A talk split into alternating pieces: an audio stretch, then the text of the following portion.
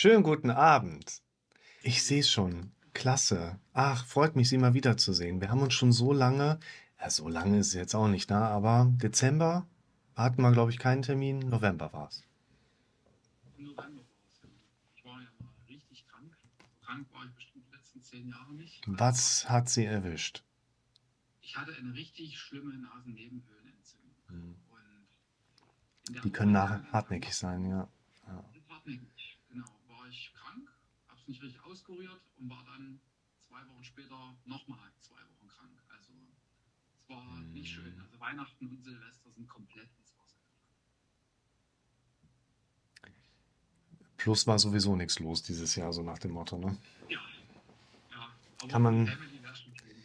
Ja, definitiv, ne? Also wenn man sich's aussuchen kann. Ähm, man steigt manchmal zu früh wieder ein, manchmal fühlt man sich aber auch, macht ein bisschen Sport und dann knallt's einen so rein. Manchmal ist es tatsächlich auch der, der Kopf. hm, Da hatte ich jetzt eine ganz interessante Studienlage zum Thema Nocebo-Effekt auf die Impfnebenwirkung.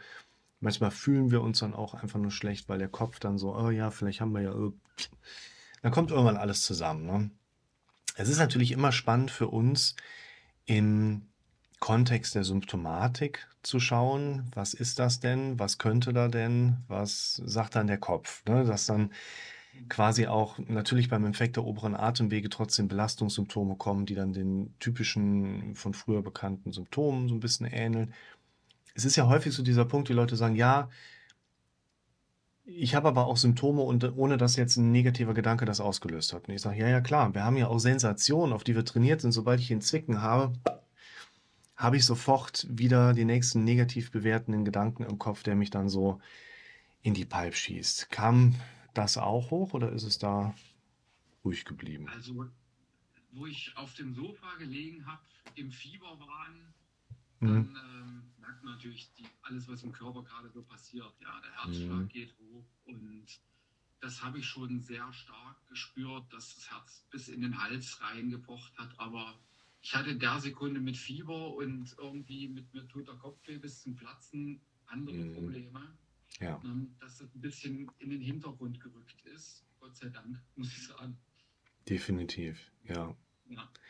Aber das, also gerade so die, die Sinusitis, die Nebenhöhlen, das braucht Zeit. Man unterschätzt das ja auch häufig, ne? Wir sind ja erwachsene Leute, wir gehen dann schnell wieder nach einer Woche wieder arbeiten.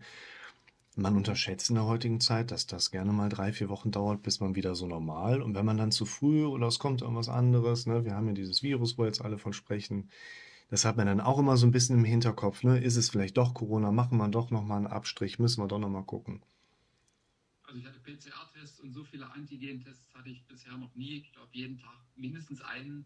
Es war definitiv nicht Corona, es war tatsächlich eine Nebenhöhlenentzündung. Gehen ja auch noch andere Sachen rum, ne? Das darf man nicht vergessen. Ja, ich bin gespannt. Wie hat sich denn entwickelt von den Symptomen, wo wir sonst uns intensiv drum gekümmert haben? Also die letzten, so seitdem ich bin am 7. Januar wieder auf Arbeit gegangen. Also ich war vom, Mhm. vom nochmal vom 22. bis zum 7. Januar war ich nochmal krank. So, also wirklich richtig Bett. Und seit dem Boah. 7. Januar ist gefühlt der Druck auf Arbeit nochmal um 100 Prozent angestiegen. Und seitdem ist die Symptomatik wieder extrem nach oben gegangen, muss ich sagen. Bin sehr unentspannt, ich schlafe sehr schlecht. Ich habe wieder sehr große Probleme mit der Ja. ganzen Extrasystolen-Geschichte. Mhm. Ich habe jetzt durch dieses Kranksein hat der Sport gelitten. Ich konnte jetzt wenig Sport machen. Ja. Das ärgert mich. So das ganze, das ganze Training ist ja nicht weg, aber es hat halt gelitten darunter. Das merke ich. Das hat mir gefehlt. Ich habe Mhm. jetzt wieder angefangen, na klar, was, was zu machen, aber ich merke wieder, ich brauche wieder ein bisschen, um reinzukommen. Ähm, ja, aber die andere Thematik ist gerade sehr, sehr präsent, muss ich sagen. Mehr als mir das lieb ist. Mir geht gerade ein Kommentar durch den Kopf, der unter einem der Videos auch war, wo jemand schrieb, und das, das ist dann natürlich nochmal schwieriger, so eine Situation von außen einzuschätzen, wenn ich den jetzt nicht im Gespräch hatte oder kann da noch irgendwie was sehen bei jemandem. Das ist ja auch mal ein wichtiger Punkt, wenn man im diagnostischen Vorgehen ist, sieht man ja auch einfach viel mehr als nur, jemand schreibt mal schnell einen Kommentar irgendwo hin. Der Kommentar lautete sinngemäß, Ich spüre meine Extrasystolen jedes Mal wie ein Schlag bis in die Nase, ein elektrischer Impuls, der durch meinen ganzen Hals geht und mich regelrecht wegballert. Ja, ich würde es eher nach unten. Ich spüre das bis runter in den, in, in den Bauch und drunter, Ja. würde ich sagen. Ja, aber ja, es ist manchmal so, wir hatten das irgendwann mal, Sie hatten gesagt, es fühlt sich so an, als ob man auf einmal läuft und alle Organe fallen nach unten. So freier Fall und der Rest ist nicht verknüpft und man ist irgendwie so einem. Genau. Was Mhm. passiert jetzt eigentlich gerade? Und ja, und dann kommt immer so ein Adrenalinschub dann noch mit und das ist anstrengend. Worauf ich da gerade hinaus möchte, ist, also ich würde da mit keinem Betroffenen anfangen, eine irgendeine Form der Diskussion zu führen. Du spürst da eigentlich gar nichts oder was ist das, was du da spüren könntest, so nach dem Motto. Weil gerade in einem Moment, wo scheinbar erstmal dieser Druck ja auch einfach da ist, wo diese Übermanntheit, Überranntsein irgendwie gerade auch gefühlsmäßig da ist, ist das ja gar nicht deren Tonus, sondern es ist es fühlt sich ja so an. Punkt aus.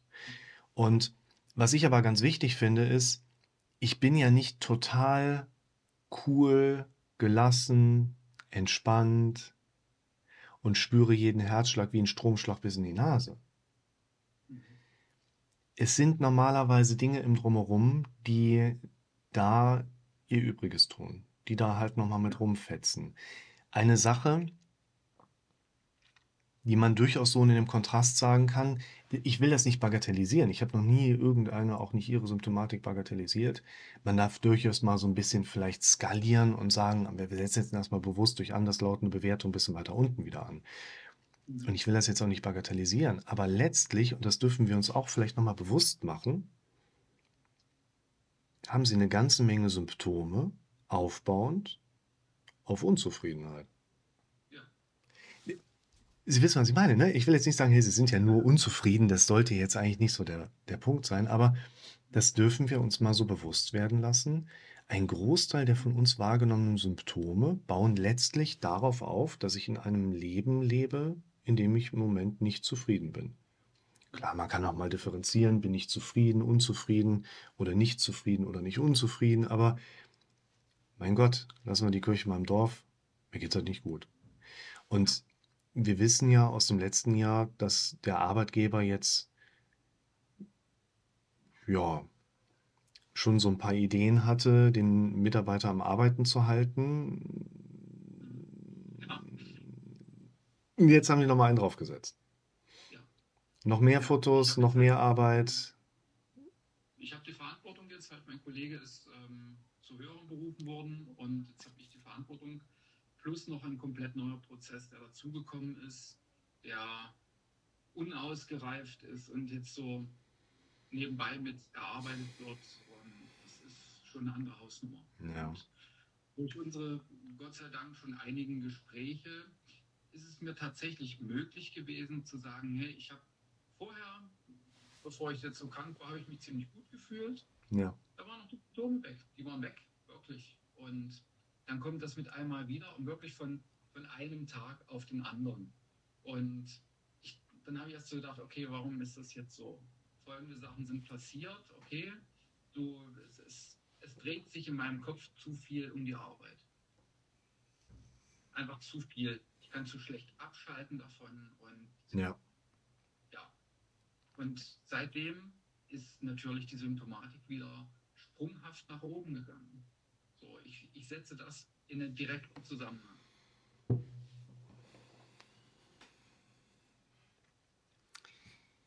Das sind ja durchaus auch ungleiche Kräfte, die da wirken.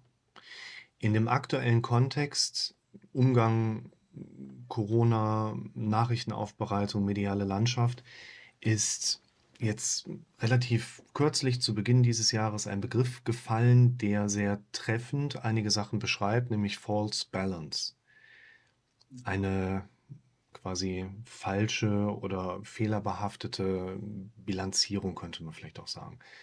Und dieses False Balance kann man einerseits darunter verstehen, dass durch die mediale Landschaft, die stark Algorithmus geprägt ist, einfach ein verzerrtes Bild der Gegebenheiten da draußen stattfindet, Der eine hat vielleicht was zu sagen, bekommt wenig Gehör, der andere hat eigentlich nicht so viel zu sagen, bekommt sehr viel Gehör.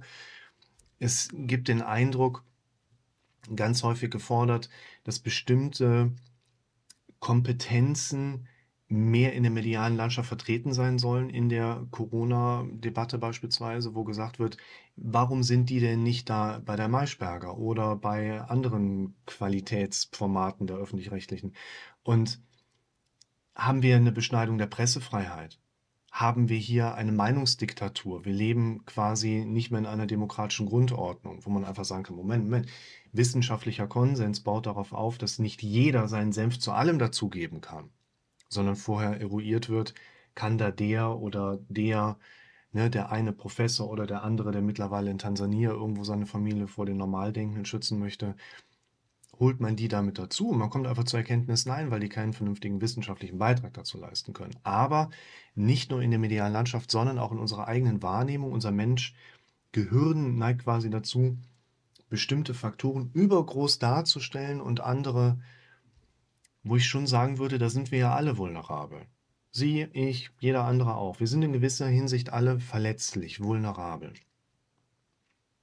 Und so sind Sie quasi einerseits auch vulnerabel gegenüber die, den Kräften, die bei der Arbeit passieren. Also was ich sagen möchte ist, da kann ein ungünstiger Faktor gerade mit dazukommen und Sie sind gerade vulnerabel, haben einen False Balance, nehmen das übergroß wahr. Und ich habe ja eben gesagt, ich finde aber auch, das ist ein ungleicher Wettbewerb. In der heutigen Gesellschaft ist das, womit wir am meisten Zeit verbringen, die Arbeit. Und sie machen ja nicht nur Autos, sie sitzen ja auch noch großteils dann drum, drumherum im Auto. Aktuell liege ich auf dem Boden. Bei der Arbeit. Ja. Naja, ja, in dem neueren Prozess werden jetzt auch Schäden aufgenommen und davon sind sehr viele auf dem Boden. So, also sehr viel momentan auch liegend mit dem iPad. So. Am Rollbrett dann oder? Nö, auf den Knien. Also. Mhm. Ja, und was ich damit meine ist. Der, bitte? Auf dem kalten Boden bei 0 Grad. Ja, ich habe es schon befürchtet. Was ich da gerade meine ist, wir haben einen natürlich die Voraussetzung False Balance, das dürfen wir aufdecken und korrigieren. Wir alle haben ja letztlich ein Gehirn, was Gedanken hochgibt, die möglicherweise eine übergroße Präsenz in unserem Dasein nachher darstellen, wo man sagen kann, Moment, Sie haben zwar fünfmal am Tag diesen einen Gedanken, aber wenn wir mal schauen, Sie haben doch 30 Mal am Tag Potenzial, andere Gedanken da reinzubringen. Und wir bringen da wieder eine gewisse Korrektur rein. So wollen wir False Balance erkennen bei ihnen ist dann nicht mehr Platz für False Balance, weil sie sind ja quasi nur bei der Arbeit. Sie sind ja nur diesen Strömen untergeben. Sie sind ja wirklich nur in diesen Fängen, mehr oder weniger drin. Das hilft ihnen nachher nicht weiter, sich heute Abend anders zu spüren, aber wir, wir gehen quasi erstmal da durch und wollen so ein bisschen Landkarten, Architektur gerade nochmal aufdecken. Wir Menschen in der heutigen Gesellschaft beschäftigen uns in der Regel am meisten mit dem, was halt unser Job ist und schlafen, also zeitlich gesehen, aber schlafen kriegen die meisten jetzt nicht so viel von mit. Und deshalb macht das schon Sinn, auch diese angedeutete Unzufriedenheitskultur stärker in den Fokus zu stellen, weil es gerade darum geht, wie können sie die meiste Zeit mit dem verbringen, was sie am liebsten machen, um glücklich zu werden. Ja. Das ist übrigens auch ein anderer Begriff, der diese Woche mal in der Presse gefallen ist, die sogenannte Covid-Klarheit. Unterm Strich Viele Menschen haben über die Corona-Situation für sich wahrgenommen, verstanden, dass sie mit ihrer Lebenssituation unzufrieden sind und orientieren sich neu. Vor allen Dingen in der Jobperspektive gab es ja viele Limitierungen einfach. Und ihre Situation, mir ging gerade noch das äh, angedeutete andere Beispiel durch den Kopf, Überforderung. Wenn ich mit jemandem im Gespräch bin und beobachte so ein bisschen die Situation, höre zu, was derjenige erzählt, dann streue ich ja gerne schon mal so Begriffe und gucke, wie reagiert jemand, wenn ich so Perfektionismus in den Raum werfe. Genau. Wie reagiert jemand auf den Begriff Überforderung? Und häufig haben wir eine zunächst typische Überforderungssituation. Auch vielleicht, wenn man so sagt, naja, sie erwarten halt auch zu viel von sich. Dann nicken die Leute schon, genau, genau, dann nicken die Leute schon so ein bisschen und denken so nach. Was ich ganz spannend finde, ist, wenn man dann mal so ein bisschen da, da dran geht und sagt, okay, sie erwarten zu viel von sich, wo ist da der Punkt, wo Sie merken, das System kippt? Was genau betrifft das in dieser Skalierungsebene, die Erwartungshaltung? Kann man die genauer zuordnen? Das können wir meistens gar nicht. Wir sagen zwar, ah, ja, ich habe zu hohe Erwartungen an mich, aber genauer beschreiben und deklarieren können wir es letzten Endes meistens nicht. Und das Interessante ist, wenn man sich diese Situation mit dem Thema einer scheinbaren Überforderung anschaut, hat man in der Regel, ich komme gleich zu Ihnen, hat man in der Regel tatsächlich mit Menschen zu tun, die sind gar nicht übergefordert, also überfordert, sondern Überforderung würde ja bedeuten, sie müssen mehr machen, als sie in der Lage sind zu leisten.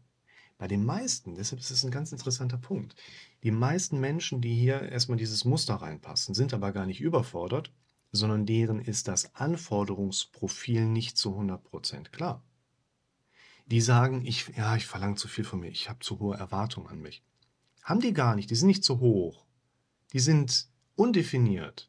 Die sagen das nur. Und unser Geist nimmt das ja auf. Wenn ich mir sage, ich habe zu hohe Erwartungen an mich, wiederhole das zehnmal am Tag, habe ich ja keinen inneren Beschützer, der irgendwie so, sag das nicht, das stimmt doch gar nicht, sondern mein Kopf sagt, ach, shit, okay. Wenn ich sage, ach, ich muss noch tausend Sachen, es sind immer tausend Aufgaben, die Menschen noch haben. Ich muss noch tausend Probleme lösen. Ich, genau ich muss noch tausend Sachen machen, bevor ich irgendwie halbwegs entspannt ins Wochenende kann. Da geht ja mein Kopf nicht hin und sagt, nee, nee, wir haben da im Hintergrund mal gerechnet, es sind sieben. Sondern mein Kopf geht hin und sagt, shit, das kriegen wir ja gar nicht hin am Wochenende.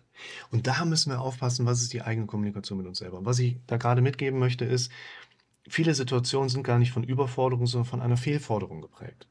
Würden wir jetzt hingehen und im Kontext der Fehlforderung das machen, was wir bei einer Überforderung machen sollten, nämlich reduzieren, komme ich nicht weiter. Weil bei einer Fehlforderung geht es darüber, die Auftragslage von außen konkreter einzuholen. Was erwartest du von mir? Was erwartet mein Partner von mir, mein Arbeitgeber von mir? Was erwarte ich konkret von mir? Da komme ich mit einer Reduktion nicht weiter. Da brauche ich Aufklärung. Da brauche ich Klarifikation. Ich will das Beispiel aber bewusst mal nehmen, weil ich sage, nee, sie sind überfordert.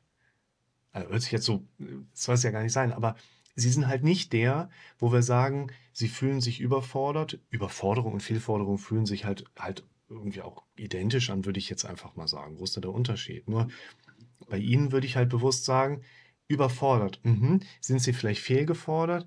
Nee. Nee.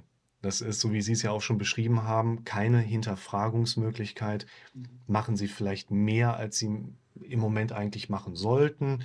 Sollte man die Auftragslage nochmal klar hinterfragen? Also müssen sich halt irgendwo ein Skateboard auf der Straße da kläuen, was so rumliegt, damit sie zumindest halbwegs entspannt unter die Karren fahren können. Ne? Und dann mit dem iPad. Man muss ja eigentlich irgendwie Kamera an Stock drunter halten. Es gäbe, es, gäbe Lösungen, aber wir benutzen halt jetzt ein iPad. Das, das, hat, das hat unterschiedlichste Gründe, aber dann spare ich jetzt hier die Zeit. Ich bin, es gibt mit Sicherheit auch andere gute Hersteller von guten Tablets, genau, aber es ist halt ein komischer Lösungsweg. Ja. Was sagt Ihr Kopf dann dazu?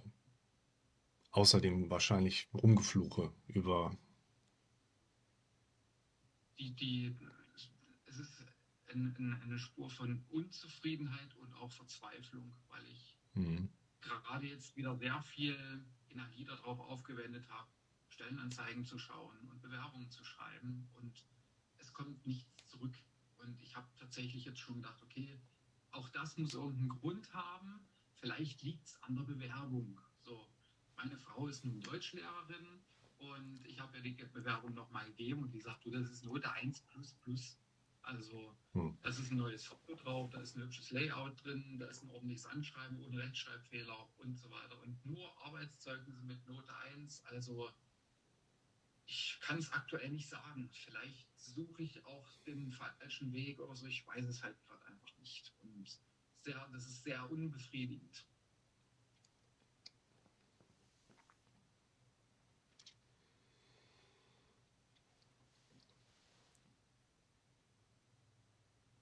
Es gibt meistens viele unterschiedliche Wege, die man gehen kann, auch um jetzt zum Beispiel zu sagen, ich unterstütze Sie dabei herauszufinden, welchen Weg Sie gehen sollten. es gibt meistens nicht den Besten. Man kann grundsätzlich schon sagen, bei den meisten Themen, die Menschen so haben, wenn sie so weitermachen wie bisher, gibt es halt keinen Unterschied. Also müssen wir schon irgendwie nicht erst dann starten, wenn wir mit Sicherheit die beste Variante gefunden haben, sondern müssen in Bewegung kommen. Was ich hier ganz interessant finde, ist dieser Punkt, einen Weg zu suchen, einen Weg zu finden. Ein typisches Modell, was man theoretisch häufig erlebt, wenn man jetzt in Beratung unterwegs ist, jemand kommt rein und was man macht, was ich ja auch erfrage und was ich selber auch machen würde theoretisch, ist, man sagt erstmal, das ist der Ist-Zustand. Es macht Sinn, einfach ein gewisses Bild von der Situation zu haben, den Eindrücken zu haben. Das Allerwichtigste, was man eigentlich von den Leuten mitbekommen kann, ist deren persönliche subjektive Interpretation der Lage. Sie lernen mich ja auch kennen und sagen, ich habe das und das. Und thematisch würde ich Sie fragen, okay, was bedeutet das für Sie, dass Sie diese innere Unruhe spüren? Ja, äh, was ist, wenn ich was Schlimmes habe? Aha, wir haben also eine, eine Interpretation Ihres Gehirns auf das Symptom oder das Gefühl, was letztlich dieses Negative ausmacht. Und der eine kann das gleiche Phänomen, die gleiche Sensation haben wie jemand anderer, nur dem geht es anders als Ihnen. Woran liegt es ja? An den Bewertungen. Die wollen wir herausarbeiten. Es macht also Sinn, dass zum Beispiel jemand sagt, ja, ich habe hier immer so ein, so ein Drücken unterm rechten Rippenbogen. Okay, was bedeutet das für Sie? Ja, pff, mir ist das egal. Ich bewerte das nicht so, so nach dem Motto. Letztlich geht es ja darum, dass wir Ihre Bewertungsmuster auch herausarbeiten und an diesen Bewertungsmustern arbeiten. Zum Beispiel, wie finden Sie Ihre aktuelle Arbeitssituation? Ja, so und so. Ich bin verzweifelt und ich bin niedergeschlagen. Okay, wie interpretieren Sie das? Ja, also ich habe ehrlich gesagt Angst, dass ich eine Depression habe. Jetzt müssen wir an diesem Punkt in diese Bewertungsmechanismen eingreifen und sagen, die Symptome, die Sie erleben, sind ein gesundes Reagieren auf das Setup. Wahrscheinlich, ja. Wie ich im Moment sagen kann, das Bild, was ich von, nicht, dass Sie daran irgendwas ändern sollten, aber das Bild, was ich von Ihnen sehe, ist quasi eine übersteuerte Kontrastsituation, weil sie im Hintergrund eine sehr stark beleuchtete Wand haben und sie haben ein schwarzes T-Shirt an. Und die Kamera will sie gerne in den Vordergrund scharf stellen und überbelichtet den Hintergrund. Das ist eine Frage von Setup. Deshalb ist das Bild nicht schlecht oder gut. Wir sind nicht quasi mit den Gedanken, die wir haben, depressiv, nicht depressiv, sondern die Art und Weise, wie wir wiederum Bewertungen auf unsere eigenen Bewertungen, Symptome, Phänomene, Sensationen haben, da müssen wir letztlich dran. Und wenn wir da erstmal diesen Ist-Zustand haben, also wenn ich das jetzt so sage, das mache ich in der Sitzung nicht, aber mal so rein theoretisch, haben wir den Ist-Zustand. Sag ich, alles klar. Da sagt der Klient, wunderbar, äh, was machen wir jetzt? Wie können Sie mir helfen? Und ich sage, keine Ahnung, wo soll ich das wissen? Also, so sage ich das nicht. Ja, es geht nur ums Beispiel. Ich weiß ja nicht, wo es hingehen soll. Das, was wir herausarbeiten, ist ja nicht der Ist-Zustand und wie kommen wir davon weg. Also nehmen wir mal so eine flache Landschaft. Wir wissen, Sie stehen dort. Und sie fragen mich, wohin kann ich mich jetzt bewegen? Und ich sage, 360 hm, Grad Platz. Oder sie in dem Inneren einer Kugel. Ich weiß nicht, wie viel Grad man in einer Kugel hat. Vielleicht kann mir das mal jemand erklären. Nur, da gibt es ja noch viel mehr. Ja? Und der Punkt ist, in dem Moment, wo wir eine Strecke bemessen können zwischen dem aktuellen Ist-Zustand und einem zukünftig gewünschten Soll, mhm. haben wir einen Zielweg. Weil letztlich die kürzeste Distanz vernünftige Schritt wäre, dahin zu kommen. Mhm. Ich glaube, das ist ein wichtiger Punkt. Wenn jetzt jemand in diesem Prozess mit dem Begriff Weg, Wegsuche, Zielweg um die Ecke kommt, dann habe ich direkt dieses Modell im Kopf, ja. Wir sind häufig mit der Suche nach Zielwegen beschäftigt. Das macht aber wenig Sinn, wenn ich das Ziel noch nicht kenne. Weil da draußen gibt es Tausende, wahrscheinlich Millionen an Kombinationsmöglichkeiten, die wirklich gute Wege darstellen. Aber keiner davon ist für sie ein vernünftiger Weg, solange sie noch nicht wissen, zu welchem Ziel es geht. Ich hatte gerade heute Nachmittag äh, Kontakt zu einer Klientin aus der Nähe von Hannover, wunderbar. Da ist mir ein Beispiel von einem anderen Klienten hier aus dem, äh, aus dem Rhein, Bonn-Kölner Raum im Kopf gekommen. Der arbeitet für eine große Firma, die Kältetechnik herstellt. Der ist da auch nicht so ganz unzufrieden, aber auch nicht so ganz zufrieden und sagt sinngemäß, Ne, ich sehe auch vor meinem inneren Auge, wie vielleicht der Chef mit so einem goldenen Tablett mit meiner Abfindung irgendwann da steht, weil ich das Unternehmen freiwillig verlasse. Das erzählte er immer so. Er sagte, ich weiß aber nicht, ob ich es annehmen würde. Und sage ich, aha, Interessanter Punkt. Hätten wir nicht alle Bock auf 240.000 Euro? Ja, irgendwie schon, aber das hat ja auch was kalkuliert damit zu tun, dass ich ja dann diesen Job nicht mehr habe. Und das, was wir dann besprochen haben, das war meine erste Idee. Die ersten Ideen mit einem Erfahrungsschatz, den man dann mit der Zeit hat, das passt meistens auch. Aber man darf ja immer individuell schauen, okay, wie kann ich das für mich so ein bisschen übertragen? Nur meine erste Idee war, wir gucken mal nach den Zielen, weil die 240.000 Euro auf dem Goldtablett oder Silbertablett sind ja im Prinzip ein Zielweg. Die 240.000 Euro helfen mir ja von heute zu meinem gewünschten Ziel einen Schritt näher zu kommen. Und wenn ich gerade Brassel habe, die 240.000 Euro als Zielweg zu erkennen, dann heißt es ja im Prinzip, ich habe kein Ziel, wo man die 240.000 zu helfen hinzukommen. Wahrscheinlich habe ich aber gar keine Ziele gerade präsent. Und ich glaube, das ist ein Punkt, deshalb nehme ich mal gerade so die Kurve, dass wir jetzt zu Ihrer Situation zurückkommen. Ich glaube nicht, dass das bei Ihnen so der Fall ist. So extrem. Aber ein Großteil Ihrer aktuellen Situation ist im Moment geprägt in einem Von-Weg-Modus. Sie wollen weg aus dem aktuellen Job. Es ist auch nicht schlimm, dass ich jetzt sagen würde, oh, von weg, ja, wir wollen hin zu, zu hin und weg von von weg. Keine Frage. Die Frage, also es hat sich ja auch noch keiner zurückgemeldet. Das wird ja kommen. Das kriegen wir alles hin. Ja. Hm. Es ist halt, man könnte natürlich mal, ne, die Klientin heute Mittag aus der Nähe von Hannover ist Recruiterin, die könnte Ihnen direkt sagen, sie verkaufen sich halt unter Wert. Das sehen die Firmen und schreiben Ihnen das gar nicht zurück. Ich weiß es nicht, ne? aber das ist so eine typische Situation, wo wir halt sagen, das könnte ein Grund sein, dass Sie da quasi eigentlich überqualifiziert für die Stellen sind, auf die Sie sich bewerben. Hauptsache, Sie kommen von dem Alten weg. Und hier sind wir natürlich in einem solchen Prozedere, auch hier, wie gesagt, ich glaube nicht, dass es den idealtypischen Weg gibt. Also quasi den besten Weg, den jemand gehen kann. Was ich hier, warte hier, Bildschirm wegmachen. Was ich glaube, was für uns hier wichtig ist, ist quasi so dieses Flexible. Man guckt mal so auf die Sache drauf, man guckt mal ein bisschen anders auf die Sache drauf.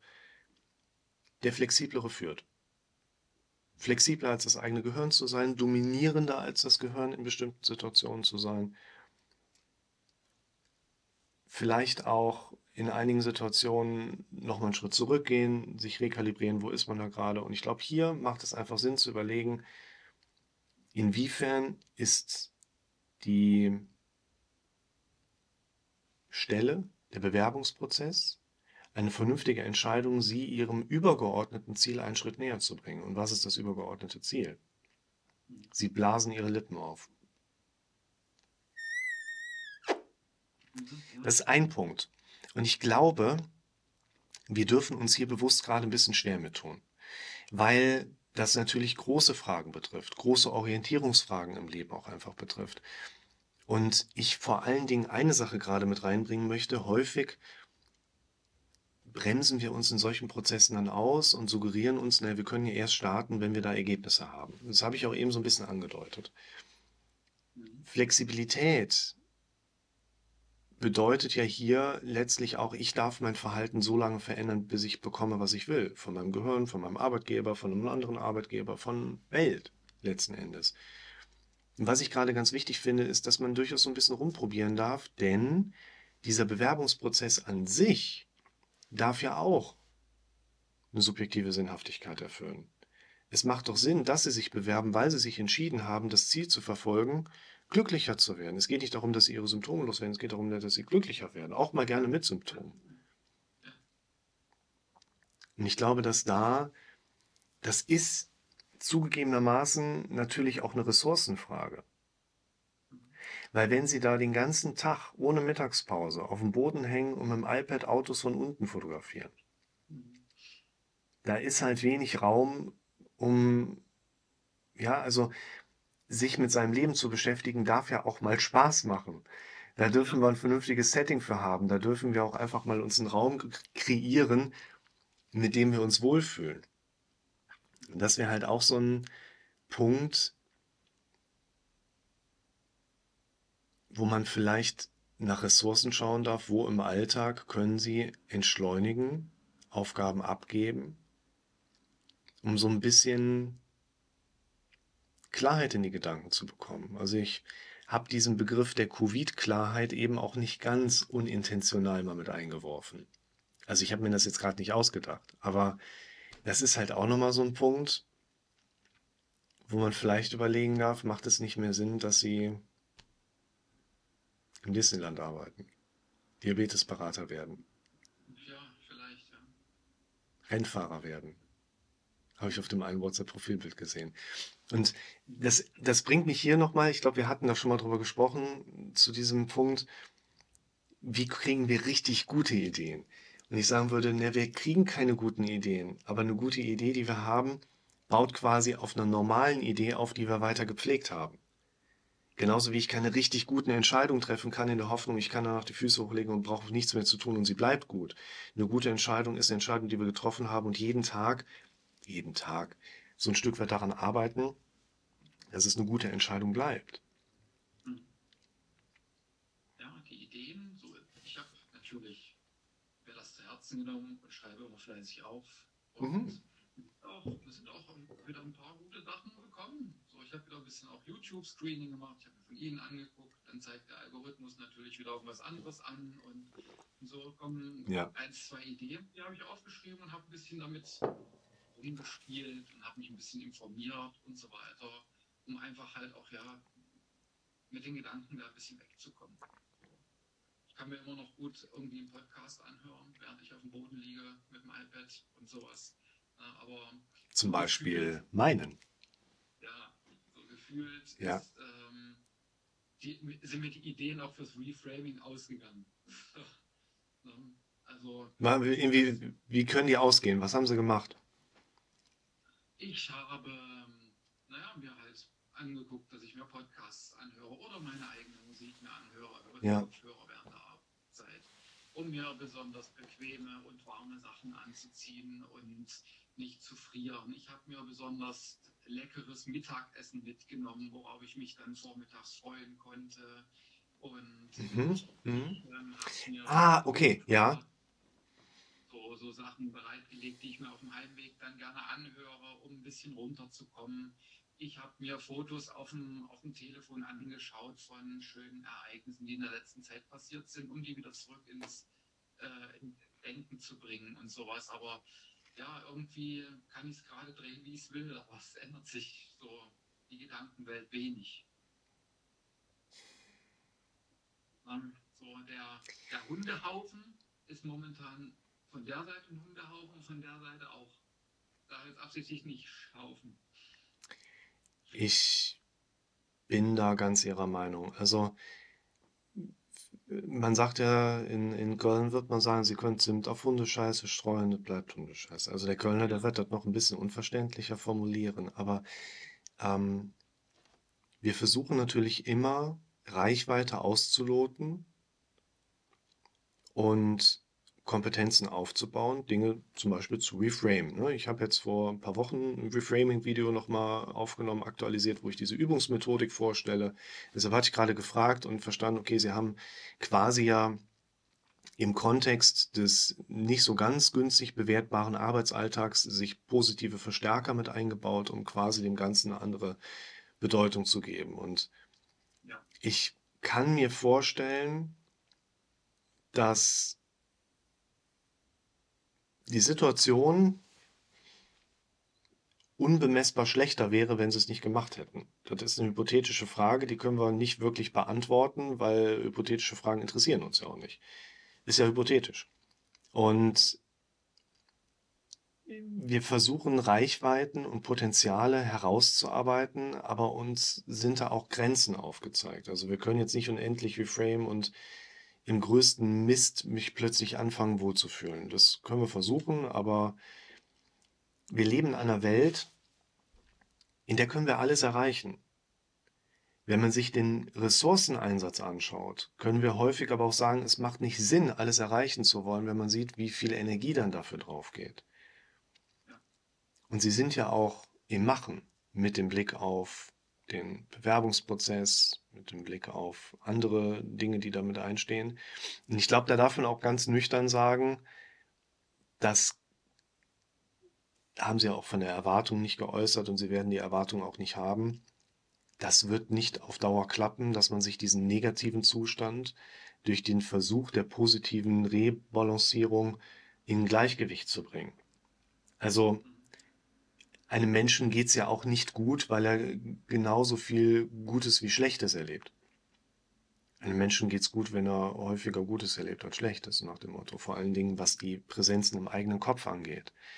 Und was ich ganz spannend finde gerade, Sie machen ja da Dinge, ich sage jetzt mal ein bisschen unverblümt, die habe ich Ihnen ja gesagt. Das heißt aber nicht, dass Sie die auch machen. Ja, das heißt, diese Frage, wie kommt jemand ins Machen rein? Das ist immer eine sehr spannende Frage für uns. Letztlich sagen die Leute im umgekehrten Sinne, ich weiß ja eigentlich, aber es kommt trotzdem nicht an. Wo man sagen muss, Wissen ersetzt das Denken nicht. Ich kann meine Schuhgröße kennen, das heißt aber nicht, dass ich im Alltag drüber nachdenke und deshalb daraus eine emotionale Bedeutung hätte, die ich aus meiner Schuh Schuhgröße sowieso nicht habe. Nur, ich kann wissen, dass ich eigentlich keine Angst zu haben brauche, aber trotzdem habe ich sie. Ja, weil in meinem Denkprozess spezifische andere Gedanken noch nicht so dauerhaft präsent sind, die das Modell beruhigen könnten, mich refokussieren könnten oder so weiter. Wissen ersetzt Denken nicht. Und Ihre Situation mit Blick auf die Prozesse bei der Arbeit, Dinge dort zu machen. Ich habe, ich glaube, ganz am Anfang des Jahres jetzt ein Video zum Thema Selbstmotivation mal online gestellt. Da geht es um Ehrgeiz, Disziplin, Begeisterung. Ist das, wo die zwei Rehe noch mit reinhüpfen? Fand ich ganz. Die Kernaussage lautet, aufbauend auf diesem ersten originären Ehrgeizvideo, letztlich haben wir Menschen, wie ich eben schon mal angedeutet habe, immer so zwei Bewegungsrichtungen. Hinzu, von weg. Wir kommen in Bewegung durch einen Impuls unseres Kopfes, weil wir ein Ziel haben, wovon wir uns regelrecht hinzugezogen fühlen. Oder weil unser Gehirn Schmerzen registriert, wovon wir uns distanzieren wollen. Und dazwischen ist halt eine größere Grauzone. Da passiert nichts. Da kommt unser Gehirn nicht um die Ecke und gibt uns einen Impuls zum Handeln. Weil ist ja nicht schmerzhaft genug und ist ja auch nicht schön genug. Und sowieso, wir leben doch. Warum sollte unser Gehirn einen Impuls setzen? Und die Kernaussage dieses Videos, wo Sie gerade gesagt haben, Sie haben es ja gesehen, lautet hier, unser Gehirn wird uns auch dazwischen keine Energie geben, weil eine Energieverschwendung Lebensgefahr darstellt. Unser Kopf 50.000 Jahre hinterher. In der heutigen Zeit geht es nicht mehr um Energieverschwendung. Wir können in den Supermarkt gehen, kaufen uns eine Tüte Chips, ist vorne Schinken drauf, wir können uns daran satt essen, obwohl keine Proteine drin sind. Komische neue Welt. Wir werden nicht sterben.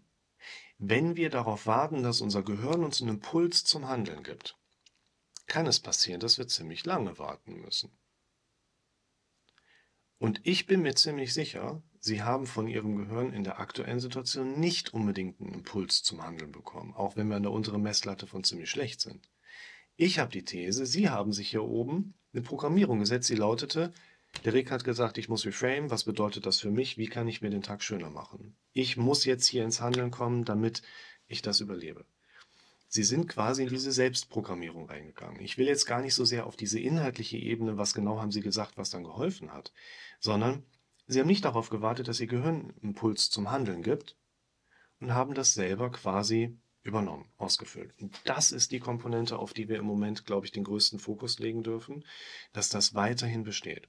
Sie müssen sich selber motivieren, was zum Beispiel Bewerbungsprozesse angeht, am Ball zu bleiben, sich über Ziele Gedanken zu machen, sich jeden Tag Fragen zu stellen, die in Bezug auf ihre persönlich gewünschte Zukunft und Glücksempfinden zum Beispiel geht. Weil wenn Sie sich diese Frage nicht stellen, wird sie keiner für Sie stellen und Ihr Gehirn wahrscheinlich auch nicht. Irgendwann, wenn es halt so nach dem Motto gar nicht mehr geht, dann kommt unser Gehirn schon um die Ecke. Und im Grunde genommen kriege ist jetzt ein, ich sag mal, eine Einschätzung von meiner Seite, ein bisschen Vergleich mit dem Bauchgefühl. Ich kriege von Ihnen, glaube ich, gerade ein relativ stabiles, vernünftiges Bild geliefert, wo ich sage, ich glaube, Hut ab, trotz der ganzen Braunkack läuft das da echt ziemlich gut. Also hoher Wellengang, sie halten sich über Wasser. Ja, gerade, also zumindest arbeitsmäßig, glaube ich, wird mich da, habe ich da ein gutes Standing. So, ich versuche halt, das ähm, ja irgendwie zu regeln und ich bin tatsächlich gerade selber überrascht, dass ich momentan noch so ganz ruhig bin. Also diese Extrasystolen-Geschichte hätte mir wahrscheinlich vor noch sechs Monaten jeden Tag fünf Panikattacken beschert. Das ist jetzt nicht passiert. Also es hat sich schon mal sehr gut, ja. Und ich glaube, da geht es darum, dass sie weitermachen. Das ist eine schwierige Angelegenheit in der Eigenreflexion, weil sie machen Sachen, die nicht unbedingt dazu führen, dass sie sich gut fühlen oder dass es sich gut anfühlt. Und sie sollten die aber weitermachen, damit sie mit dem Kopf über Wasser bleiben. Ne? Wenn sie bis zur, äh, wie heißt das, Unterkante Oberlippe in der Scheiße stehen, sollten sie nicht den Mund aufmachen, so nach dem Motto. Ähm, wir brauchen quasi hier an diesem Punkt diese Einschätzung, ah, das sind ja so diese Automatismen. Ah, was mache ich falsch? Warum kriege ich das nicht hin? Warum kriege ich kein positives Feedback? Dieser Kommunikationsstrukturen dürfen wir uns bewusst werden und sagen, Moment, stopp. Ich mache gerade die richtigen Sachen. Und Sie dürfen sich, das sollten Sie sich irgendwo quasi aufschreiben, irgendwo hinpinnen. Sie machen gerade die richtigen Sachen, was aber nicht unbedingt immer dazu führen kann, dass Sie sich auch wohlfühlen. Weil, ich sag mal, Schiffbrüchiger im Wellengang mit drei Meter Wellen geht es nicht darum, dass man was machen kann, um sich wohl zu fühlen. Es geht gerade darum, irgendwie lebend den nächsten Status zu erreichen.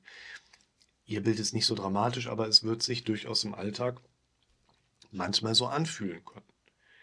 Und aus meiner Sicht ist hier ein wirklich wichtiger Aspekt, dass die, dieses am Ball bleiben ganz bewusst auch dadurch aufrechterhalten werden kann, indem sie diese sagen wir, Affirmation mitnehmen, häufig machen wir schon die richtigen Dinge und möglicherweise noch nicht oft genug.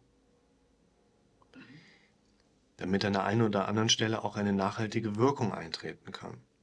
Im Prinzip, wir glauben nicht an das, was richtig ist, wir glauben an das, was wir am häufigsten gehört haben. Und ich glaube, da kann ich Ihnen so als Überschrift aus dem heutigen Gespräch auf jeden Fall mitgeben, von dem, was ich von Ihnen kenne, von dem, was ich Ihnen oder von Ihnen heute gehört bekomme, aber vor allen Dingen auch, was ich von Ihnen sehe, ist das, glaube ich, eine Kongruenzebene, wo man sagt, Sie machen die richtigen Dinge.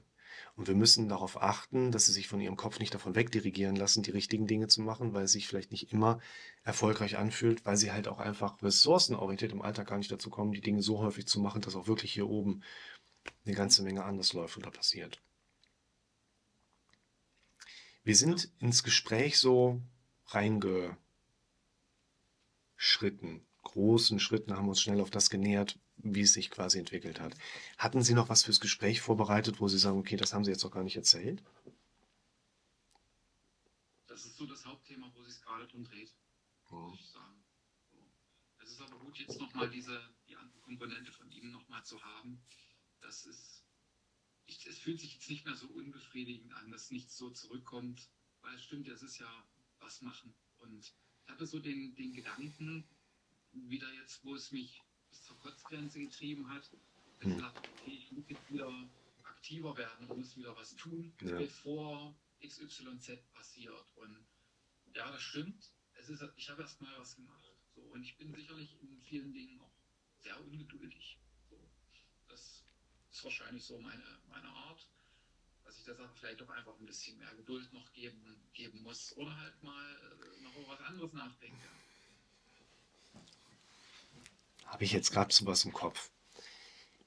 Ich lasse mal das große Beispiel gerade weg. Das brauchen wir dazu nicht. Es reicht zu sagen, Geduld hat häufig auch etwas mit Dulden zu tun.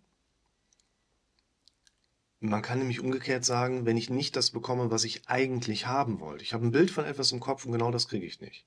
Dann kann es passieren, dass ich den alternativen Zustand nicht dulde. Kommt Tochter wieder. Nee, meine Frau. Ach so. Ich glaube, die Tochter hat man mal mit drin, ne? Ja, die darf halt nicht. und dieses quasi mal eine anders perspektivische Darstellung, diese Ungeduld erlebe einen Zustand, den ich nicht haben wollte. Ich erlebe einen Zustand, wo ich eigentlich was anderes bestellt habe. Und ich dulde den neuen Zustand nicht. Dann werde ich trotzig wie ein kleines Kind, ich werde wild, ich werde wütend. Und da dürfen wir auch sagen, da dürfen wir an Geduld arbeiten im Sinne von dulden, um mal die Wörter so ein bisschen anders zu betonen oder zu stressen. Und in dem Zusammenhang kann man vielleicht auch sagen, wenn wir schon uns diese Begriffe von Geduld, Ungeduld so ein bisschen einfach zu eigen machen und sagen, wir machen uns die Welt, wie sie uns gefällt, ne? ähm, dann ist Ungeduld eigentlich ja etwas im Sinne von, ah, ich kann es nicht erwarten, das nächste Mal wieder ins Disneyland zu kommen. Ja.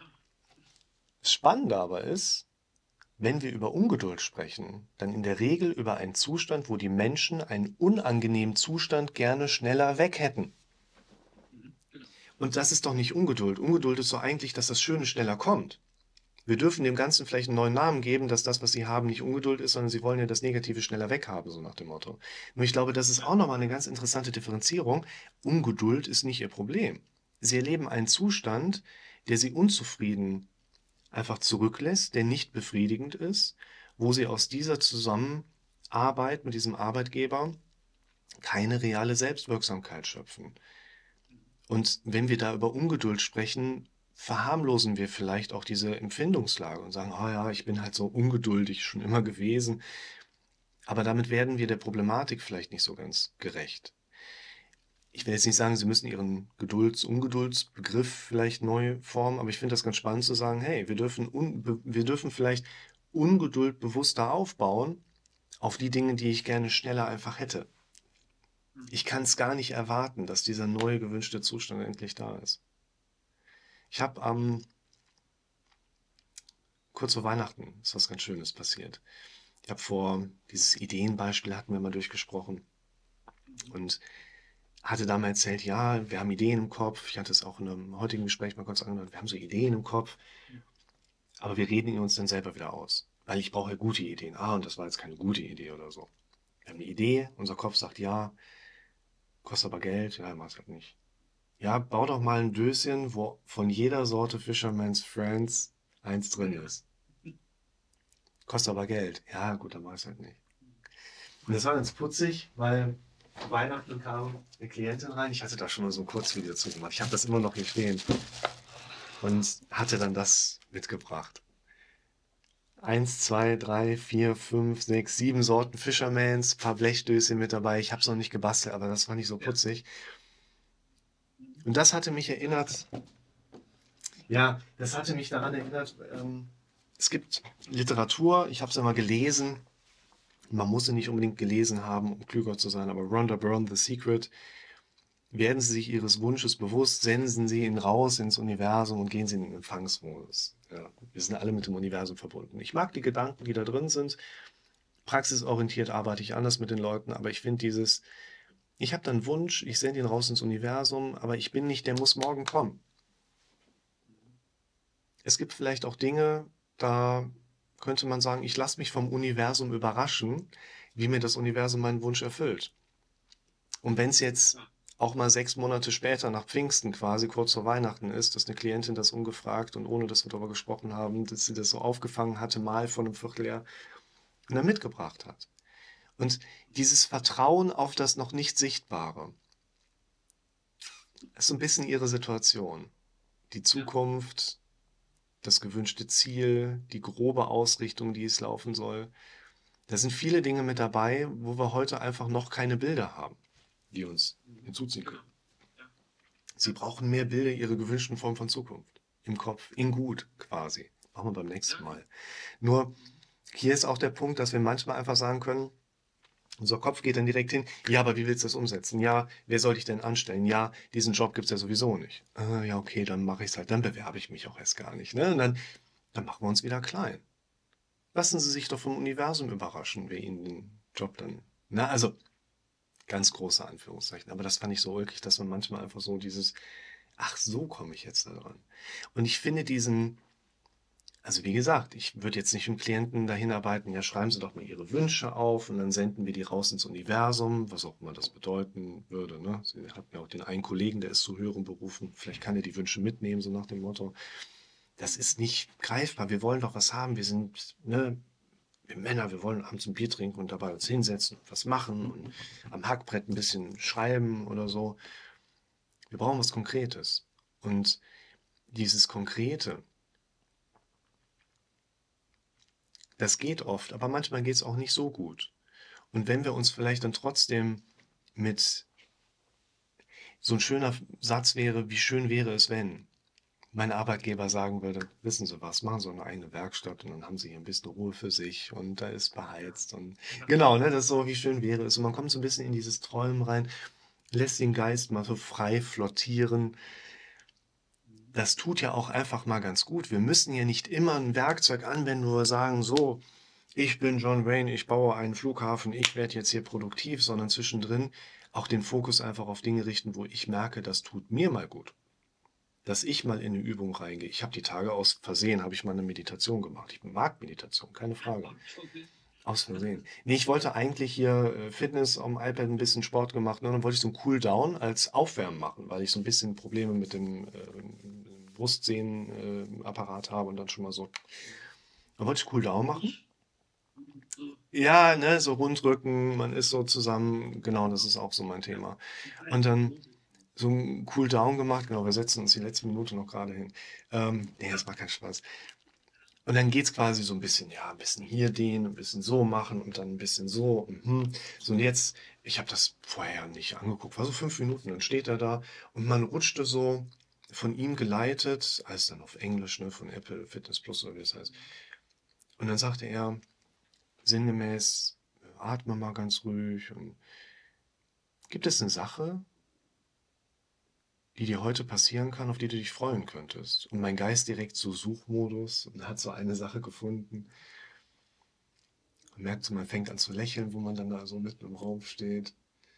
Und dann sagt er, gibt es ein Detail, was dir daran besonders gefällt? Und ich habe direkt ein Bild im Auge und denke so, oh, ist das gerade schön. Das ist so eine Sache, die packt mich dann auch innerlich total. Ne? Ich stehe da und habe irgendwie ein Tränchen im Auge. Ich fühle mich in dem Moment total wohl. Deshalb mache ich das auch hin und wieder mal. Ich mache das aber nicht, wenn mein Kopf mir ein Problem anbietet und ich sage, oh, ich muss jetzt aber mal meinen Cooldown mit Jack machen, damit er mich wieder in Atemmeditation reinbringt. Ne? Das ist ja mein Punkt, wo ich sage, da sollte man Meditation nicht zum Berügen benutzen und damit eine Aufgabe aus dem Weg gehen, die unser Kopf uns dann so stellt. Ne? Aber auch das ist ein Punkt, das, was ich Ihnen gerade mitgeben möchte, ist, vielleicht sollten Sie hin und wieder auch mal was Unproduktives machen, was aber trotzdem aus Ihrer Erfahrung heraus Ihnen ganz gut tut. Und damit ist es ja wiederum was Produktives. Ich habe hab das gemacht, das verrate ich Ihnen am Schluss noch. Wir haben uns zu Weihnachten, wo ich krank war, eine Nintendo Switch gekauft und jetzt spiele ich ab und zu mal Super Mario. Das kann ich auch nur ein paar Minuten machen, weil es mich sonst wieder aufhält. So, so eine kleine Sache ist, ähm, das finde ich auch spannend. Haben wir seit letztem Jahr, wo unser Sohn operiert werden musste und ich habe gesagt, hey, wenn du die OP überstehst, kriegst du alles. Und er hat die Situation genutzt und hat gesagt, ich hätte gerne Switch. Und ich sage, shit. Ähm, ich persönlich mag das ähm, Waldlevel am liebsten. Die haben einen echt coolen Soundtrack dahinter, wo man dann so ein bisschen diese Steampunk-Roboter hat, aber ich glaube, da bin ich noch. Wollte ich gerade sagen, bei dem Level, da kommen sie noch hin. Haben sie ein bisschen Vorfreude, das ist ein cooles Level.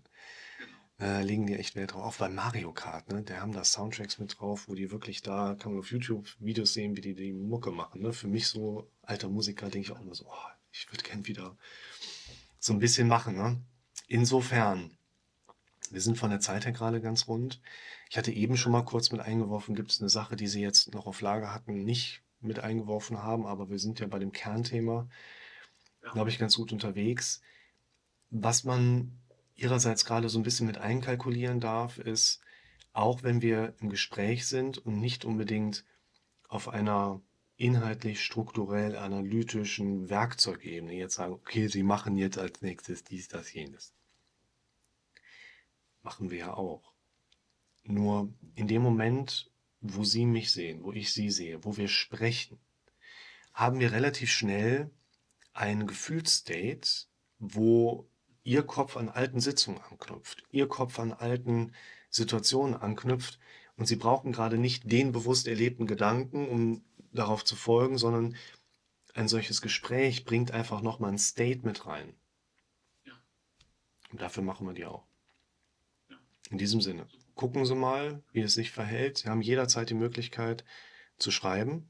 Das ist gar kein Problem. Und- wenig, ja. Das, nehmen Sie es mir nicht krumm. Ich versuche immer erstmal selber klarzukommen. Und Äh, Ganz im Gegenteil, es ist ja eine Option, die besteht. Man kann tatsächlich auch sagen, Sie können mir ja jederzeit schreiben. Sie können ja dann immer noch mal reflektieren, ob Sie es auch abschicken. Ne? Aber dieser Prozess, dass es mal rauskommt, ich habe es nicht abgeschickt. Und so, ne? Kann durchaus aber auch sehr hilfreich sein. Machen Sie das gerne weiterhin. Ich sehe ja im Kalender automatisch, weil wir uns das nächste Mal austauschen wollen. Aber unabhängig von dem nächsten Termin, genau, unabhängig vom nächsten Termin trotzdem wichtiger, ich habe ein offenes Ohr, wenn es was gibt. Bleiben Sie gesund, werden Sie weiter gesund. Ich freue mich auf den nächsten Kontakt. Bis dann, ciao. Schön. Habe ich wirklich schon länger jetzt nicht mehr gehört gehabt? Gerade bei dem Klienten saß ich jedes Mal, es ist so ein netter Kontakt, es ist so ein netter Kerl. Also, wer äh, einen guten Mitarbeiter braucht, schickt mal Nachricht an mich. Nein, Quatsch. Aber ähm, ich finde es immer wieder spannend, hier in so einer mehr oder weniger Interviewsituation auch einfach zu sehen, was sind da Dinge, die mir durch den Kopf gehen. Wenn ihr in so einem Gespräch mithört, mitzuschaut und denkt, warum hat der Rick jetzt nicht danach gefragt? Schreibt es mal in die Kommentare. Ich habe ja auch zehn Fragen im Kopf, von denen ich dann eine vielleicht platziere und die anderen neun setze ich für mich aus meiner persönlichen Erfahrung erstmal nach hinten. Und wenn ihr aber an einer anderen Stelle was anders gemacht hättet, schreibt es mal in die Kommentare. Ich bin immer neugierig, weil ja vielleicht auch Sachen mit dabei sind, die dem Klienten letztlich auch helfen. Insofern, ich freue mich auf das nächste Gespräch mit diesem Klienten und euch wieder mitzunehmen. Bleibt gesund, alles Gute.